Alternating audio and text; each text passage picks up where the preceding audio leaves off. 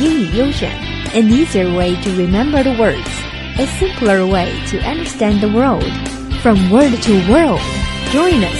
Word of the day，英语其实很简单。AU English. You're listening to 英语优选 AU English. Today's keyword is passion. Passion is a very strong feeling about something or a strong belief in something. 激情、热情. In today's news, a couple apparently showed their passion in the love relationship.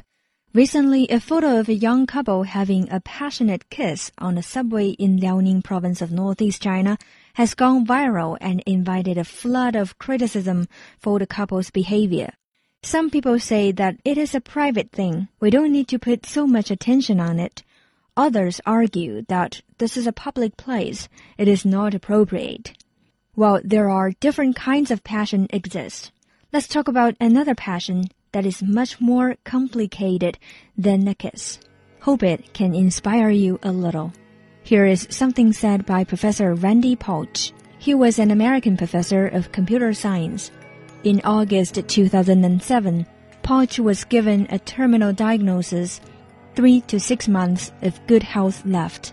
He then gave a lecture titled The Last Lecture really achieving your childhood dreams. Let's listen to it together.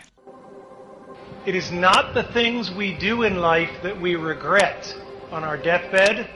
It is the things we do not. Because I assure you, I've done a lot of really stupid things, and none of them bother me. All the mistakes and all the dopey things and all the times I was embarrassed, they don't matter. We don't beat the reaper by living longer. We beat the reaper by living well and living fully. After inspiring millions of people from all around the world, Professor Pausch died on July 25, 2008. Here is another inspiring speech made by one of my favorite actors, Will Smith. As a child, my parents always told me you could be whatever you want to be, you could do whatever you want to do but I didn't totally believe it. Yet I went out in the world and I carried myself and I held my head high and I stood there and I looked people in their eyes and I talked to people as if I was deserving of everything that this planet has to offer.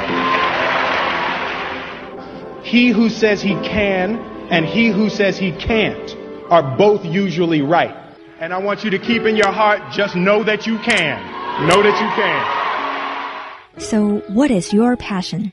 And have you lost your passion yet? I want the world to be better because I was here.